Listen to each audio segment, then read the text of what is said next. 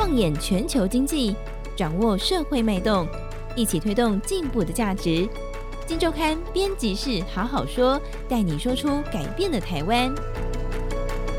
各位听众朋友们，大家好，我是金周刊总编辑杨少华，欢迎收听我们这个礼拜的编辑室好好说。这是我们诶整数期哦，第一千四百期我们的杂志。这一期我们做一个封面故事是什么呢？其实这个国际对于这个减碳的压力逐渐进逼，逼的力道越来越强哦。我们知道这个十月 C 欧洲的这个碳边境关税 CBAM 已经试行上路哦，国际的压力一定越来越大。减碳重要的一个什么重要就是说绿能你要先做起来。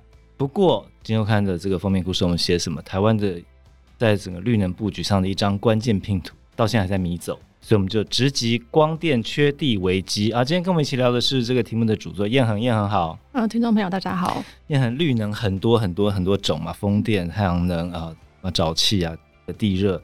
为什么我们觉得光电是最重要的一张拼图？它在我们整个这个绿能的布局上占有多大的一个成分在？来，我们先从这边聊好了。好，光电为什么重要？其实用几个数字就可以很明确看出来嘛。嗯、就是说，因为我们现在最近的一个目标就是二零二五年，那我们二零二五年的再生能源，我们希望达到的是三十一三十一吉瓦的这个目标。那其实里面太阳光电就占了二十吉瓦，所以就是等于将近七成左右。嗯、对，所以当然它就会是绿电里面非常重要的一块，对的一块要角这样子。嗯、对，那但是。目前执行起来的话，它的进度却是非常落后。就做到目前为止，我们统计到今年的八月底，就是它的进度只有到十一点四三吉瓦，是就等于只做了一半，再多一点点。哎、欸，其他的呢？其他的落后情况如何？其他的风力发电的部分，主要就是风力跟太阳能嘛，这两个是最大的。对对对，这是最大的。看风力是多？风力现在做到加起来，其实它的。目标容量是六点五吉瓦，对，它现在加起来大概做到二点多。第一个，它占太阳能光电占比大了，占比它它它就是重中之重。结果它在这个整个进度的追赶上是非常的落后。那到底里面出了什么问题啊？这一次，当然我们看数字啊，不只是看数字，这一次燕恒也走进了这个一一个个的暗场。如果要聊光电卡关到底出了什么问题，燕恒你会怎么从哪边开始下手？怎么聊这个问题？这个，因为大家可能听到太阳光电，就会想说，我们现在其实屋顶型做的还不错啊。对，对，我们现在屋顶型进展还蛮好的，就是很多设施上面都有铺。那确实，就是我们从数字来看，就是我们屋顶型的进度，其实目前已经到九成了。对，所以它在二零二五年达标是没有问题。但是问题是出在那个占比比较重的地面型这个部分，嗯、因为它占比。地面型占了整个光电里面的六成哦，对，那它它其实是已经是一路下修了，把目标一路下修。本来是多少？本来想要做十七 GIGAWAT，对对，到后来一路下修到十四，现在又变成十二。十二，对，那但是现在就算我们目标是十二，但是目前为止做到修了将近超过三分之一，但是还是落大落拍。对，但是现在做到了只有百，就是只有四点多 GIGAWAT，，所以还是落后非常非常的多。对。就像你刚说的，其实我们现在到哪里都可以看到太阳能板在屋顶上高高挂着。那你刚刚说屋顶型的这个做的确实不错。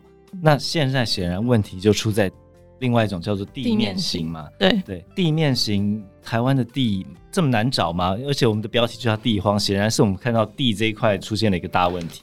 对，就是我们现在看到，就是说这几年，当然因为我们要发展地面型嘛，所以各个部会都一直在努力的盘点一些闲置的空间出来。对那当然，本来台湾的地就是非常的少嘛，嗯、可以利用的不多。那大家也陆续盘点出来，比如说一些盐田啊，或者是一些。农作的这个不利耕作区，嗯、对，或者是一些水域的使用，一些对，就水利署可能弄一些、哦、对，对使用，或者是一些工业区可以利用的一些土地。经济部的对，经济部.都有盘点一些出来。可是这几年就会遇到一些状况，就是说有有些部分是可能我推出来之后被一些团体或者是当地的居民抗议，那我就直接喊卡，我就暂停。啊啊、那有些可能经过抗议之后，我的那个面积缩小。所以它的走的进度一直都没有大家想象的这么的顺利，这样子。对，那我们这次去其实发现了一个很很重要的问题，就是说，因为我们在跟政府部门讨论这件事的时候，他们都会说，我们已经试出非常多的地了。对，例如说，我的渔电共生就已经划出了两万公顷的土地，两万公顷土地非常的多。农业部重压的一个选项嘛，渔电共生。对，那两万公顷其实这个土地非常的多，对，它算起来是可以做到二十吉瓦的。对，那但是实际上为什么大家还是二十吉瓦？基本上就是已经超过这因为你刚刚说光电整个是地面型是十二嘛，是不是？对对，然后加上屋顶是八，所以总共光电只要做二十。那光一个渔电共生，它的地画出来潜力的可以开发的这个能量就是二十吉瓦。对，其实看起来是够的，但是为什么实际上一直达不到？对对，那我我们其实就呃这一次去了一个现场，就是屏东的现场。那他那个现场其实也是一个专区，那他这个专区也是农业部画出来的，叫做是。就是不利耕作区啊，等于说它本来是农地，但是因为它可能长期的土土壤贫瘠等等，所以它不利耕作，所以我们就把它画一个专区出来，允许我们的光电业者可以在那边去，嗯，就是结合做一些使用这样子。对，那但是这个部分目前为止，我们盘点出来是两千多公顷左右。对对，那我们也是会期待说这两千多公顷可以全部兑现，尽其力。对，那但是去看的时候就会发现，实际能够做的只有百分之十左右。是为什么？对，差很多哎、欸。对，差非常多。那这因当然是因为，就是我画了一个区给你，告诉你可以在这做，但是不代表这些土地上面的人都有意愿配合你做这件事嘛。当然是对对，所以第一个地主整合就是一个非常大问题。嗯、但百分之十也差太多。对对，那就是我们的农地破碎，当然是一个很很大的的问题嘛。就是说每一个人的持份很小，然后又因为继承的关系，所以可能一块很小的地，我就有很多很多的地主，哦嗯、所以整合上面本来就会遇到时程上面的困难。对。那再来就是我们的馈线不足，就是电力输配电力的这个馈线不足，嗯、所以就变成说你画了你一个区域，可能一个乡镇，嗯、明明土地这么多，但是你的馈线的容量只能够让你做到百分之十左右，嗯、对，所以我们会遇到很多这样子的限制。那我们这次去看了，就会发现说这个状况真的是比我们想的还要严重。嗯、对，就例如说我们站在屏东访寮的一个。业主的总升压站那边去看，嗯、对，那你就会看到放眼望去很多的农地，但是真正做光电的不多。那一整块都是划定是可以做光电的，对对对，对，但是就是非常少，就一小块一小块。真正做的是一小块一小块，对，而且非常的分散。对，那可能中间这些没有弄出来的土地，就是地主不愿意，或者说他遇到了什么。整合上面的困难，或者是馈线的问题没有办法做，嗯、对。那但是因为这些案场很分散，所以变成它的整个工程又变得更复杂。嗯、等于说业主他要先算，他要先算我这一块区域我可能可以收到多少的土地啊？哦、那我要先规划一个叫做单元升压站，就是单元升压站最多只能够收到两 megawatt。嗯嗯，对，那他可能就要先算说，那这这里有多少土地，我这边我这边要就建一个单元升压站，旁边有多少土地，那我那边再建一个。对，那最后这些一个一个一个的单元升压站，又要再把电力串回去总升压站。对，对，那你就知道这个其实每一个串这个线路的过程都是可能几公里远这么这么多，那你每一个经过的土地其实都有可能会遇到抗争，对，因为它行进的路线太广，行进的面积太广，这样子，嗯、对，所以。当然，整个时程上面就会遇到很大的拖延，嗯，对，就是因为有这些困难性存在。嗯、也就是说，农业部划了一块一块完整的专对专区一大块面积，但是我们走进去看才知道，它实际上能够被开发的这个面积，并不是预期的这么多，预期的这么多，甚至比甚至是比预期的少蛮多的。对而而这不只是少蛮多，而且它的过程中又极度复杂，然后牵涉到的事情非常多。怎么办呢？也很 对，所以当然就是因为你画了这样的东西出来，只能够做到十趴、二十趴，所以你当然必须得再试出更多的地嘛。对，对，但但是这些地要从哪里来？嗯，对，就是因为我们现在在台湾很常会遇到这个农光征地的冲突的这个问题。对，对，那。当然，我们一定不会主张说我们要把正在种的很好的农地拿出来用。对，对，那但是我们也盘点出来，就是说现在我们的全国的农地是有七十八万公顷的，嗯、对，它占国土面积的五分之一，是对，非常的多。那这当中里面其实有五万公顷的土地是长期荒废没有在耕作的。嗯、对，这个是农业部自己给出来的一个数字。对，那五万公顷就是对比我们刚刚讲的这个，其实只需要两万公顷就可以达标的这个这个数字，五万公顷是非常多的。所以大家。当然，你就会想说，如果我们可以进一步的思考怎么样去利用这样子的土地的话，其实是有办法解决这个危机。对，现在农业部的态度，对，但是他们的态度非常的保守，是对，应该是说到目前为止还是很保守。因为他们会告诉你说，这些荒废长期没有耕作的土地，是因为没有人耕作，嗯、对，是因为农村可能老化，老人，对，对我有这块地，但我种不了了，所以我没办法耕作。嗯、但是不代表这块土地未来不能耕作。所以，当他还有可能耕作的时候，我就不能够把它释出。嗯哼，这样子。对，所以其实这这就是一个问题啦，就是说，我们刚前提提到的是说，绿能这件事情是避不掉的一个压力。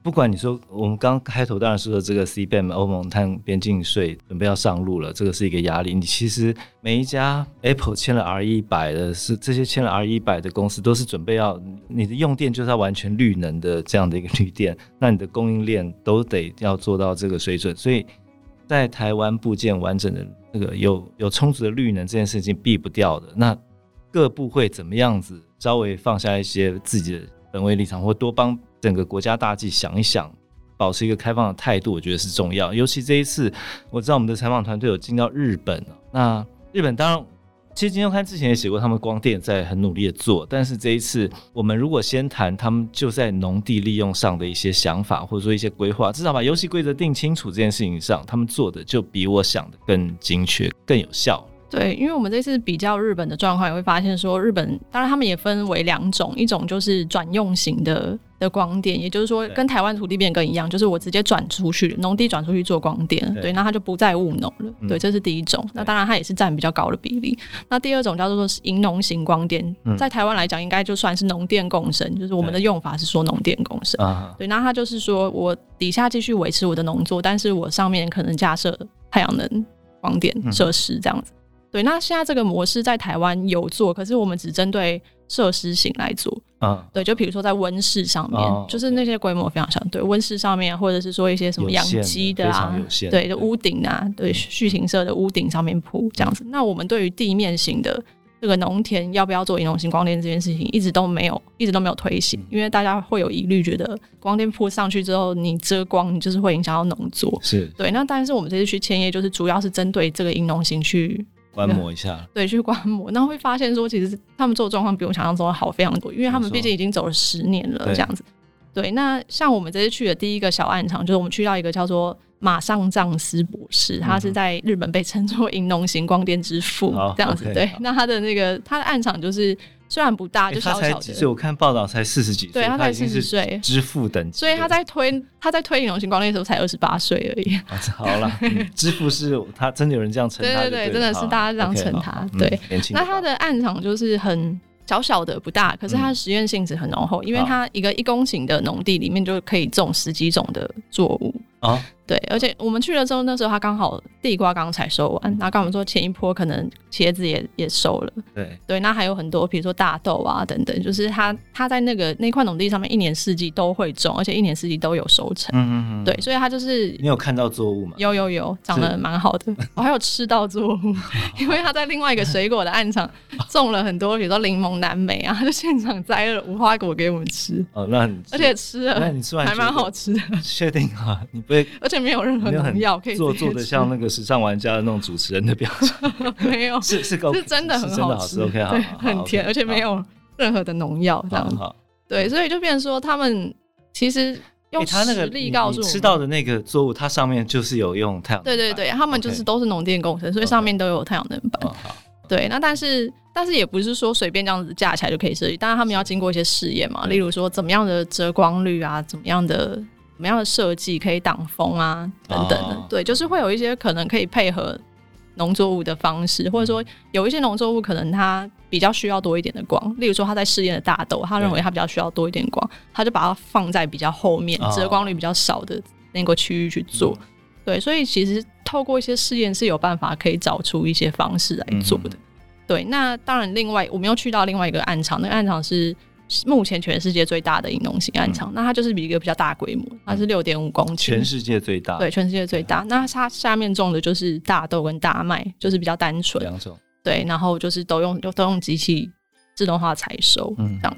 对，OK，所以它也是你去看的时候，它那这个是收成季吗？你可以可以看到它的种。有有有，现在我们那时候去的时候，大家都还在长，还没有收成，所以就是一片绿的。啊对，OK，看起来有模有样的，对，是是一个正常的一个状态。对，而且因为他们利用的这些土地本来都是荒地，都是废耕地。对。对，所以他们就会告诉我们说，哦，我就跟他说，台湾人现在有这样子的疑虑，会觉得说破了光地板没有办法种，他们就会说没问题啊，你看我们种的多好，而且我们这些地本来就是已经是地力不好的荒地了，我们都种了起来，所以是没有问题的。OK OK，所以当然，我觉得我们去日本看这两个案子，它必然也是经过了非常，刚彦恒说十年，一定是经过一段长期的不断的我怎么说呢？研究、调整、实验，嗯、然后因为大家如果看报道的话，这个太阳能板铺在上面，太阳能板都是长得可能跟你在屋顶上看到的都不太一样，它比较碎片化，比较窄、细长，比较细长。那它的考量特殊设计，对透光率啦，考量，然后跟风阻的关系，然后可能雨水落下来的时候，如果太大的话，它一次掉下来的水会打坏下面的土壤，所以他们特别的设计。不断不断的微调，但我觉得，当我们面对一个这样的一个绿能压力的时候，就是想尽各种办法，就不断的去思考怎么样做到这件事情，而不是一开始就抱持这个很封闭，然后不愿去尝试的心态。我想这是这次日本行也给我的一个启发哦。就除了看他们已经做的成果之外，我觉得这个态度也是值得台湾来好好学习一下。总之，这个呃避不掉的一个挑战，我们的光电现在大卡关到底怎么办啊？遇到什么问题？在这一期的报道中，我们有完整的介绍，欢迎大家多参考。好，以上就是今天的节目，谢谢大家，拜拜，拜拜。英文 Podcast 节目，有好多话想分享，想要提问却无处可去吗？别烦恼了，现在只要点击资讯栏下方的 Discord 社群平台连接，输入昵称就可以立刻问问题，与主持人互动哦。让我们一起在学习的路上不孤单，等你来加入。